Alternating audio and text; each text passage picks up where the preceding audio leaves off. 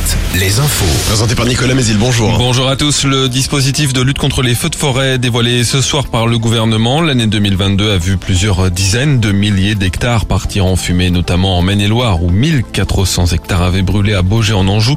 Les ministres de l'Intérieur, de la Transition écologique et de l'Agriculture sont attendus en fin de journée en Gironde, le département le plus ravagé l'an dernier.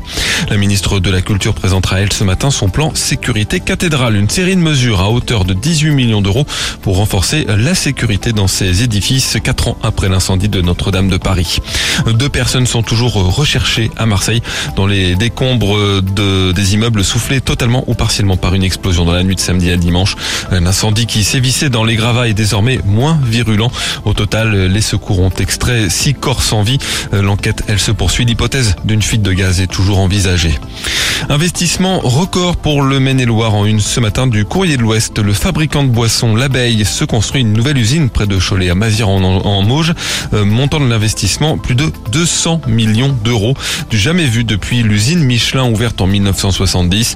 Les premiers salariés sont attendus fin avril pour la mise en route de la partie stockage. Les premières briques de lait sortiront des lignes de production en février 2024. À terme, ce sont 400 millions de briques et bouteilles de lait, jus de fruits et soda qui seront produites chaque année. Et le succès pour le retour du Cholet Mondial Basket après trois ans d'absence. La compétition a accueilli 6000 personnes sur 4 jours, annonce son président au courrier de l'Ouest. 2700 spectateurs ont assisté hier à la finale qui a vu Bourg-en-Bresse triompher des Allemands d'Urspring Academy.